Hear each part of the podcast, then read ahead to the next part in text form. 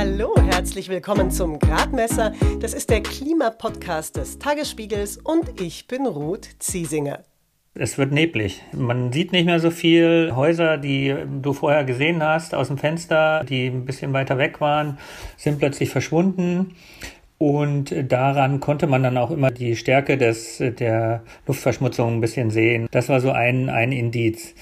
Inzwischen gibt es Geräte, wo jeder selber sich den aktuellen Wert messen kann und die Leute laufen zum Teil, also Leute, die da bewusster sind, äh, laufen zum Teil mit so Geräten rum und, und messen dann gerade, wie heute der Wert ist. Und dann hat man eben sein Leben total danach äh, ausgerichtet. Mein Kollege Benedikt Vogt hat als Korrespondent in Peking mitbekommen, wie krass die Luft in Chinas Hauptstadt noch vor ein paar Jahren verschmutzt war. Inzwischen ist es etwas besser geworden, denn einige Fabriken sind geschlossen oder mit besseren Filteranlagen ausgestattet worden. Nach wie vor gigantisch aber ist die Menge an CO2, an Kohlenstoffdioxid, die vor allem Chinas Kohlekraftwerke in die Luft pusten. Warum China einerseits für rund ein Viertel der weltweiten CO2-Emissionen aktuell verantwortlich ist und es gleichzeitig ernst meint mit dem Klimaschutz, darum geht es im Interview mit dem China-Kenner Nies Grünberg. Vorher aber bleiben wir noch einen Moment in Berlin. Hier war es ja gerade auch recht spannend, denn wir haben gewählt. Ob das Ergebnis aus Klimaschutzperspektive ein erfreuliches ist, das wollte ich von meinem Kollegen Jakob Schland wissen. Es ist ja noch nicht ganz klar, unter welchem Kanzler, aber dass die Grünen und die FDP in der neuen Bundesregierung gemeinsam mit am Tisch sitzen werden, das scheint im Moment auf jeden Fall sehr wahrscheinlich. Die beiden Parteien liegen ja in einigen Themen durchaus auseinander und auch was Pläne beim Klimaschutz betrifft. Was meinst du, können da Grüne und FDP zusammenfinden? Und wenn ja, wie? Ja, sie können zusammenfinden, auf jeden Fall. Ich glaube, es wird äh, nicht ganz einfach. Im Grunde müssen sie sich beide nur darauf konzentrieren, dass sie natürlich Klimaschutz versprochen haben, versprochen haben im Wahlprogramm, versprochen haben im Wahlkampf. Wenn sie das nicht aus dem Auge verlieren, dann gelingt das. Es gibt zwei grundsätzlich unterschiedliche Ansätze bei den beiden Parteien. Die Grünen diskutieren doch recht gerne über Ordnungsrecht, also Verbote und Vorschriften so weiter und so fort. Und die FDP bekanntermaßen löst alles gerne über Marktlösungen. Die Grünen sind da aber auch nicht komplett abgeneigt. Im Gegenteil, sie fordern zum Beispiel ja auch einen höheren CO2-Preis. Und ich glaube, dass die äh, Differenzen da alles andere als unüberwindbar sind. Klar ist auf jeden Fall, dass sich einiges verändern werden muss, wenn wir künftig sehr viel stärker Treibhausgasemissionen einsparen wollen. Und das betrifft ganz viele Bereiche. Das betrifft den Energiebereich, das betrifft Verkehr, Gebäude, Landwirtschaft etc. Was glaubst du, sind wirklich alle Beteiligten bei den Verhandlungen jetzt dazu bereit, ihren Wählern und Wählerinnen diese Veränderungen auch tatsächlich zuzumuten?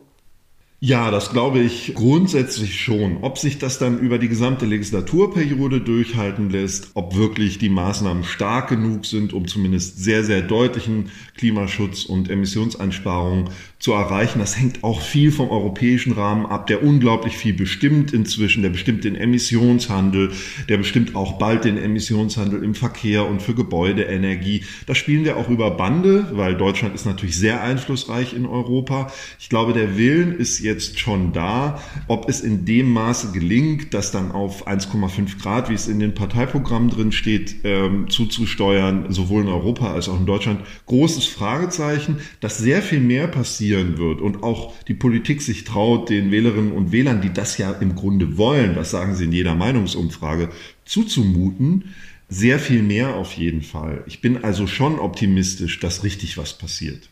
Ich bin bei der FDP manchmal vielleicht etwas zu skeptisch, wie ernst sie es meint mit den Klimaschutzplänen. Aber könnte diese Partei, die ja oft eben besonders stark auf die Wirtschaft verweist, vielleicht gerade deshalb auch deutlich mehr zu tun bereit sein, weil gerade aus der Wirtschaft jetzt gedrängt wird, klare Maßnahmen zu beschließen? Mhm.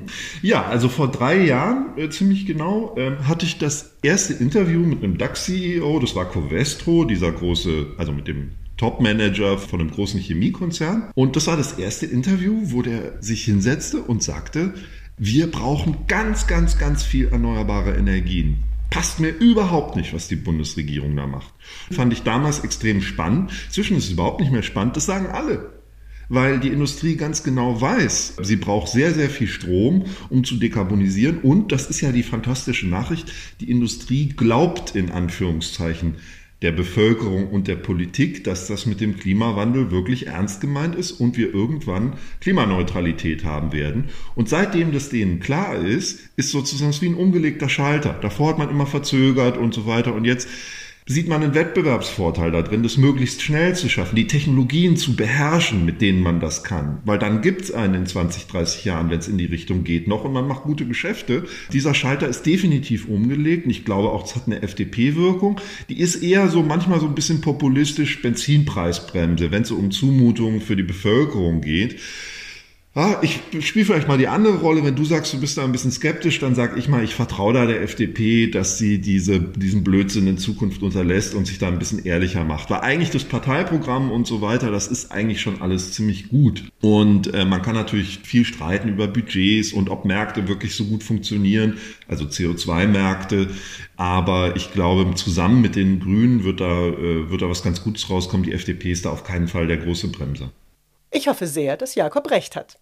Jakob Schland leitet übrigens den Tagesspiegel Background Energie und Klima. Aber in der Welt passiert mehr als deutsche Bundestagswahlen. Und gerade was das Klima betrifft, ist China besonders wichtig.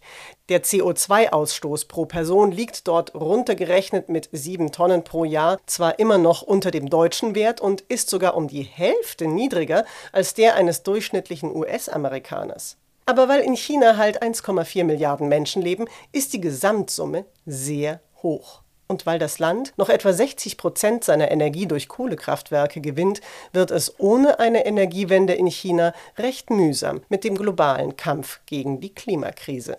Von Klimaschutzbremsern hierzulande wird das gerne als Argument angeführt, dass erstmal China aus der Kohle raus müsse, bevor wir in Deutschland überhaupt unsere Wirtschaft umstrukturieren. Das ist aus vielen Gründen, mit Verlaub, Unfug und es ist, man höre und staune, auch aus wirtschaftlicher Perspektive wenig weitsichtig. Warum das so ist und warum China die Klimakrise ernst nimmt, das sagt uns jetzt Nies Grünberg.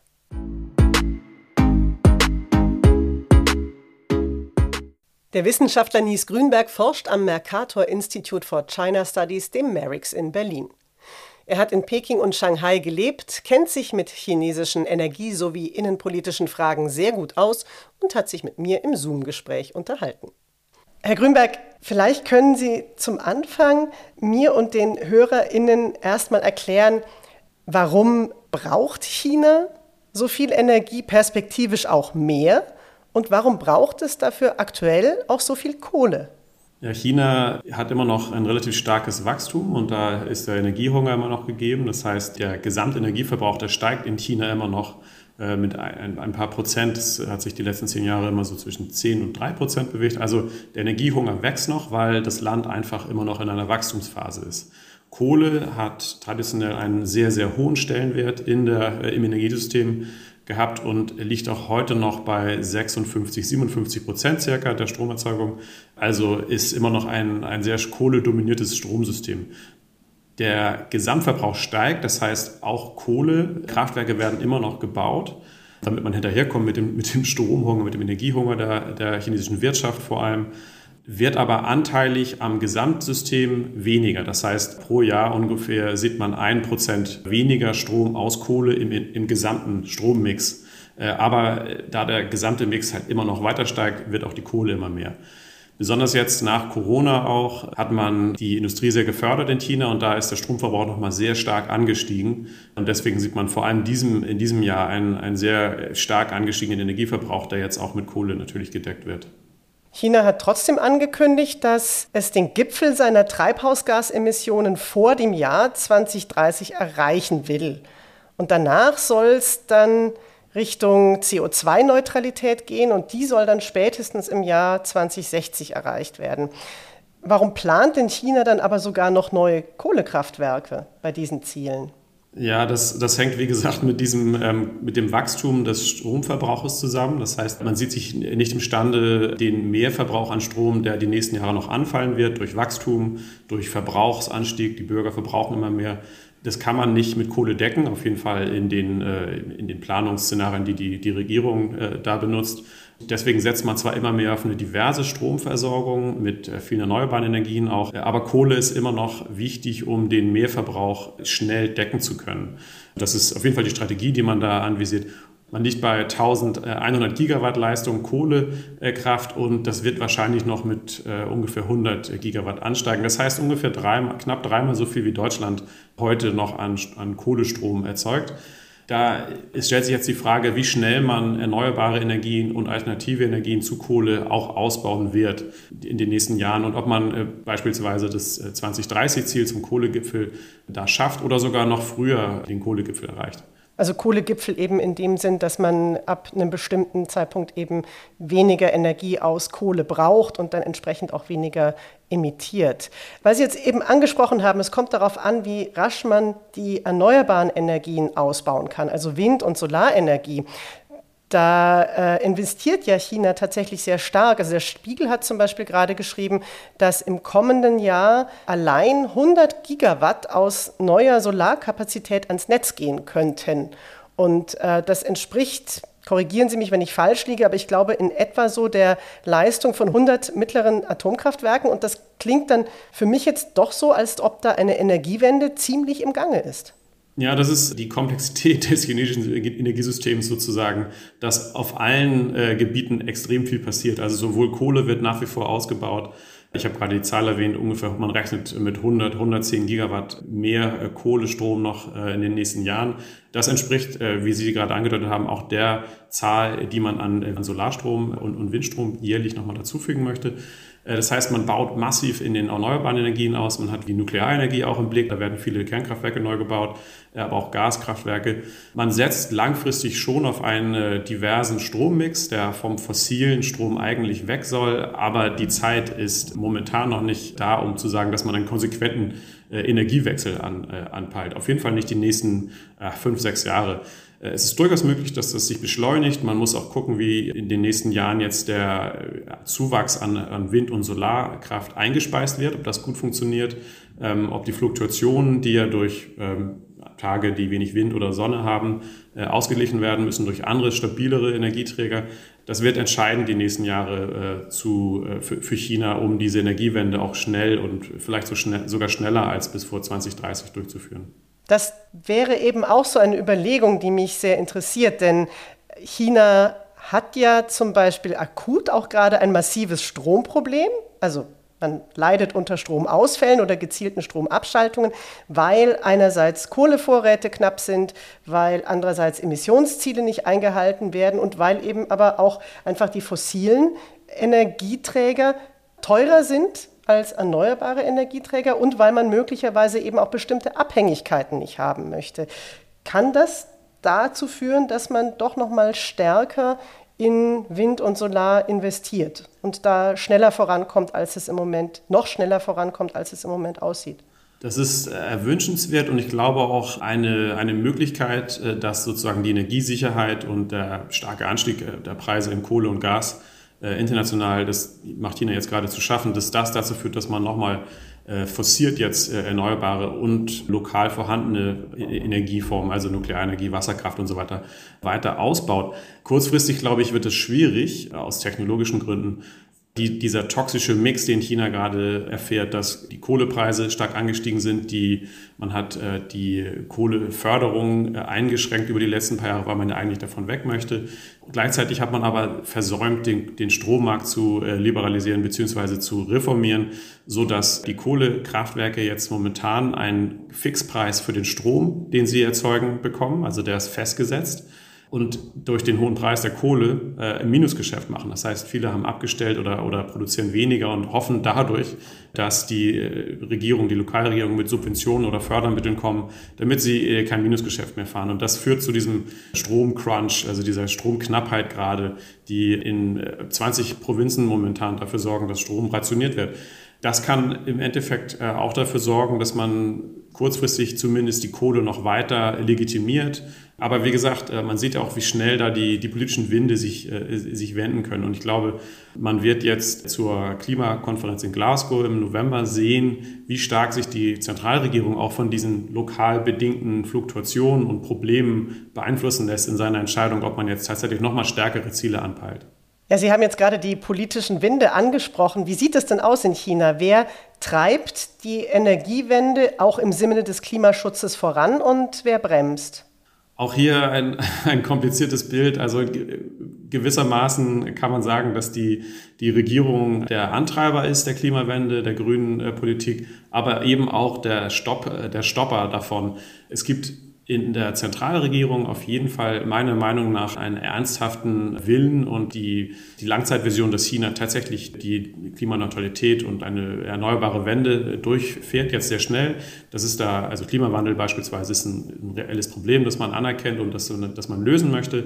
Äh, gleichzeitig hat man aber auch andere Prioritäten, wie zum Beispiel Wachstum, soziale Stabilität, die vielen, vielen Jobs, die in der, in der Schwerindustrie und in der Energie, in den fossilen Energie immer noch ähm, sehr wichtig sind, vor allem auf lokaler Ebene.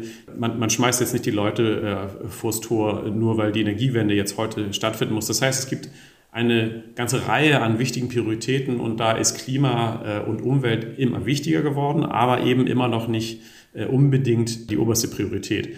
Daher glaube ich, dass man in den nächsten Jahren äh, sehen wird, wie auf lokaler Ebene äh, die, die Regulierung von Strommärkten beispielsweise, wie da sehr viel passieren wird, um das ganze System erstmal bereit zu machen für eine systemische Wende. Da muss noch sehr viel passieren. Die Strommärkte müssen besser reguliert werden. Die, die Netzintegrierung beispielsweise, wie wird, wie wird das geregelt, wenn der ganze erneuerbare Strom eingespeist werden muss. Energiespeicherung ist immer noch ein Problem. Also da gibt es viele technische und verwaltungsmäßige Hürden, die erstmal geschaffen werden müssen. Gut, das ist uns ja nicht völlig unbekannt. Inwieweit ist denn aber so eine Energiewende, gerade Sie haben das Wirtschaftswachstum angesprochen, auch die Frage der Arbeitsplätze, inwieweit wird das in China möglicherweise auch als Chance gesehen, als ein neuer Markt mit der Weiterentwicklung dieser Technologien Arbeitsplätze zu schaffen und auch weltweit eine Führungsrolle auszubauen? Ja, China hat auf jeden Fall erkannt, dass da eine sehr große Zukunftschance liegt. Man möchte in vielen Bereichen, beispielsweise Wasserstoff, in der Elektromobilität, aber auch in, in anderen erneuerbaren Energien und den verschiedenen Technologien, die notwendig sind für beispielsweise Wasserstoff, also Elektrolyse, sehr wichtig für, für grünen Wasserstoff. In diesen Bereichen, die man als, als strategische Zukunftsindustrien identifiziert hat, wird sehr viel investiert und man sieht es durchaus als eine sehr große Chance für China, ein Wirtschaftsstandort, eine Exportnation für führende Technologien in 10, 20, 30 Jahren zu werden. Also die Klimalösung der Zukunft wollen die Chinesen auch mitgestalten.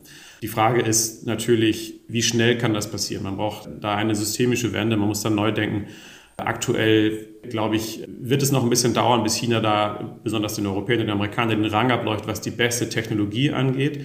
Man muss aber auch sagen, die allerbeste Technologie ist nicht immer unbedingt die wichtigste, denn das hat man, äh, das ist den Chinesen natürlich sehr bewusst. Bei Solar und Wind hat man äh, den Marktführern in Europa und den USA innerhalb von wenigen Jahren den Rang abgelaufen, nicht mit, der, mit neuen, äh, besseren Lösungen, sondern einfach dadurch, dass man existierende Lösungen und Technologien, die gut genug sind, aber weitaus billiger sind als die europäischen und die amerikanischen Technologien, da den Rang abgelaufen. Und da hat man den Markt für Solarzellen beispielsweise völlig äh, übernommen.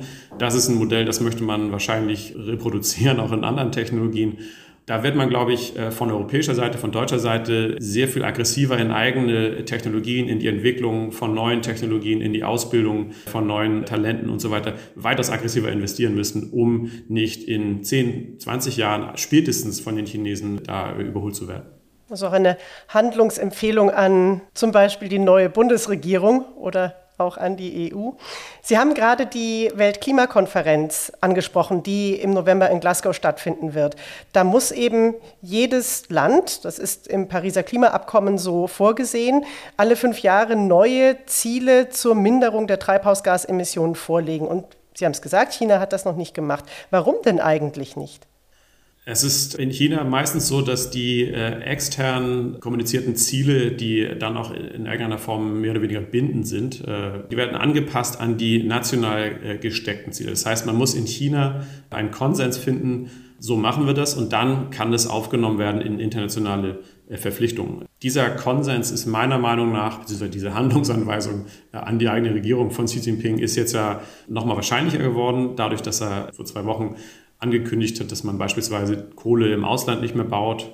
Keine Kohlekraftwerke. Keine Kohlekraftwerke im Ausland mehr gebaut, genau. Das heißt, da markiert man auf jeden Fall eine, sagen wir, eine kleine Beschleunigung von der chinesischen Seite aus. Es steht auch jetzt im, in den nächsten Wochen erwartet man ein neues Dokument von der Zentralregierung, in der sozusagen die Blaupause für den Emissionsgipfel und die Klimaneutralität ausformuliert werden soll und als, als Blaupause für alle anderen Dokumente äh, dienen soll. Das wird jetzt erwartet in den nächsten Wochen, wahrscheinlich vor Glasgow. Das wird dann wahrscheinlich der, äh, das entscheidende Dokument sein, durch das man auch die konkreten Ziele, falls sie noch kommen, für Glasgow da formuliert. Wahrscheinliche Ziele meiner Meinung nach sind, dass man beispielsweise einen Emission Cap bekannt gibt, also eine maximale Emission, äh, Emissionsgrenze, die China nicht überschreiten wird, oder eine Grenze für die Kohle nochmal konkreter vorgibt. Das sind Möglichkeiten, die werden sowieso erwartet und damit sind sie auch ähm, sozusagen äh, leicht verdaulich und können in internationale äh, Verhandlungen mit reingenommen werden. Wie wichtig ist es denn in dem Kontext auch äh, oder wie sehr guckt auch die chinesische Führung, was zum Beispiel auf europäischer Ebene passiert mit äh, Maßnahmen wie dem Green Deal oder was eben auch eine deutsche Bundesregierung beschließt? Das ist durchaus wichtig. Besonders die USA sind da so ein Gegenspieler, auf den die Chinesen besonders äh, gut aufpassen. Xi Jinping hat schon vor vielen Jahren gesagt, dass China gerne im Vorreiter oder auf dem Fahrersitz sitzen möchte, was internationale Klimapolitik angeht. Da sitzen sie noch nicht, aber man versucht, äh, wie gesagt, eine größere Rolle zu spielen, wenn es darum geht, internationale Klimapolitik auch zu äh, gestalten. Äh, besonders auch im Verhältnis zu den afrikanischen Ländern, zu Südamerika, zu Südostasien versucht man eine größere Rolle zu spielen als, als ein Förderer von Klimapolitik auf nicht westliche Art und Weise. Da versucht man auf jeden Fall mehr zu gestalten. Und ich glaube auch, dass es eine Art Imagepolitik äh, immer noch ist für Peking, zu sagen, Leute, wir meinen das ernst, wir wollen auch die Klimakatastrophe verhindern. Äh, das ist durchaus ernst gemeint, meiner Meinung nach. Und da versucht man natürlich nicht nach hinten, hinten abzusacken, dadurch, dass man immer noch Kohle im eigenen Land ausbaut und dass man die Klimaziele für das Pariser Abkommen beispielsweise einfach viel zu lasch gestaltet. Wenn man jetzt davon ausgeht, dass ein Viertel der Emissionen, die in China entstehen, aus der Produktion für den Export kommen, müssten dann nicht zum Beispiel auch Hersteller, also beispielsweise in Deutschland oder in der EU, die produzieren lassen oder diese entsprechenden Güter dann auch mit abnehmen, auch stärker zur Verantwortung gezogen werden? Ja, das ist eine, eine gute Frage und auch ein, eine sehr komplexe Diskussion. Es gibt ja mit dem, äh, mit dem äh, Carbon Border Adjustment Mechanism, der in der EU äh, gerade diskutiert wird oder verhandelt wird, so einen Versuch zu sehen, wie man das regeln kann. Die Chinesen berufen sich ja sehr gerne darauf, dass die westlichen äh, Industrienationen, äh, allen voran die USA, eine, einen historisch sehr großen CO2-Fußabdruck haben. Das heißt, man sieht die schon industrialisierten Länder in der Schuld, was den Klimawandel angeht. Und China hat da immer noch sozusagen ein Fenster, in dem man eine legitime äh, Emissionskapazität noch, noch hat. Das funktioniert natürlich nur, wenn man in dieser, in dieser rein hypothetischen Flughöhe sich bewegt. Realistisch gesehen für den Klimawandel muss so schnell so viel wie möglich überall passieren.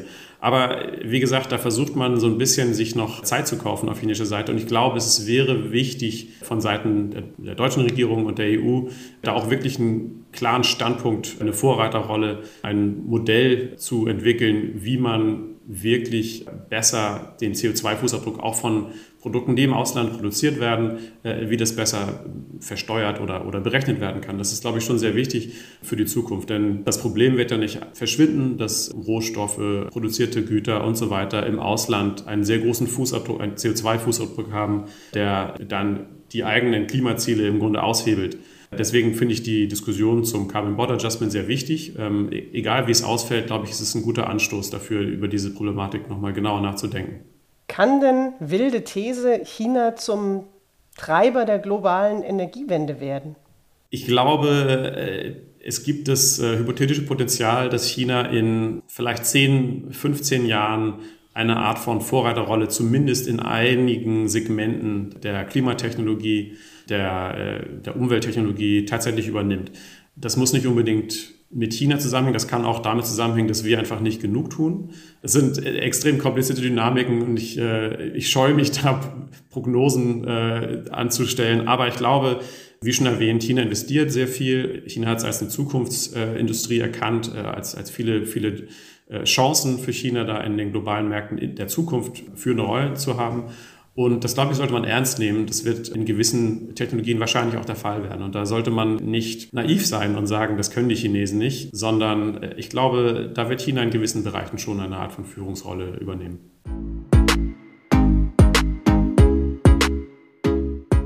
Nies Grünberg hat gerade vom geplanten Border Adjustment Mechanism gesprochen, einem Grenzausgleichsmechanismus.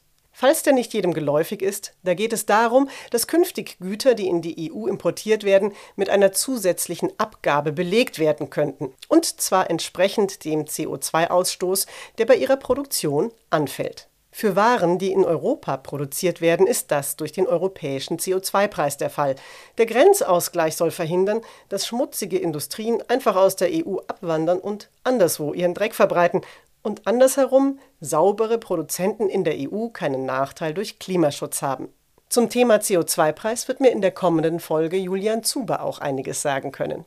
Er ist Geschäftsführer von German Zero. Dort haben Fachleute und WissenschaftlerInnen ein Gesetzespaket erarbeitet, das Deutschland sogar schon im Jahr 2035 Klimaneutralität bringen soll.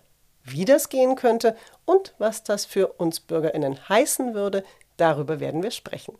Abonniert den Gradmesser am besten, dann verpasst ihr die Folge nicht. Ihr findet ihn bei Apple Podcasts, bei Spotify und bei allen guten Podcast-Plattformen. Und natürlich hier auf tagesspiegel.de. Über Kritik, Anregungen oder Fragen freuen wir uns, wenn ihr sie an gradmesser.tagesspiegel.de schickt. Und wir beantworten sie auch, versprochen. Mein Name ist Ruth Ziesinger. Schön, dass ihr mit dabei wart. Alles Gute und bis zum nächsten Mal.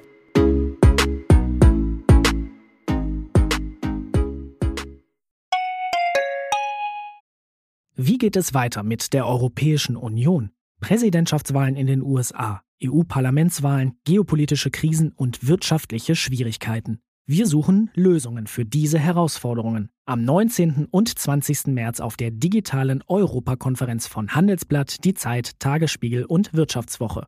Über die Zukunft Europas sprechen wir mit Bundeskanzler Olaf Scholz, Wirtschaftsminister Robert Habeck und vielen mehr. Kostenlose Anmeldung unter europe20xx.de.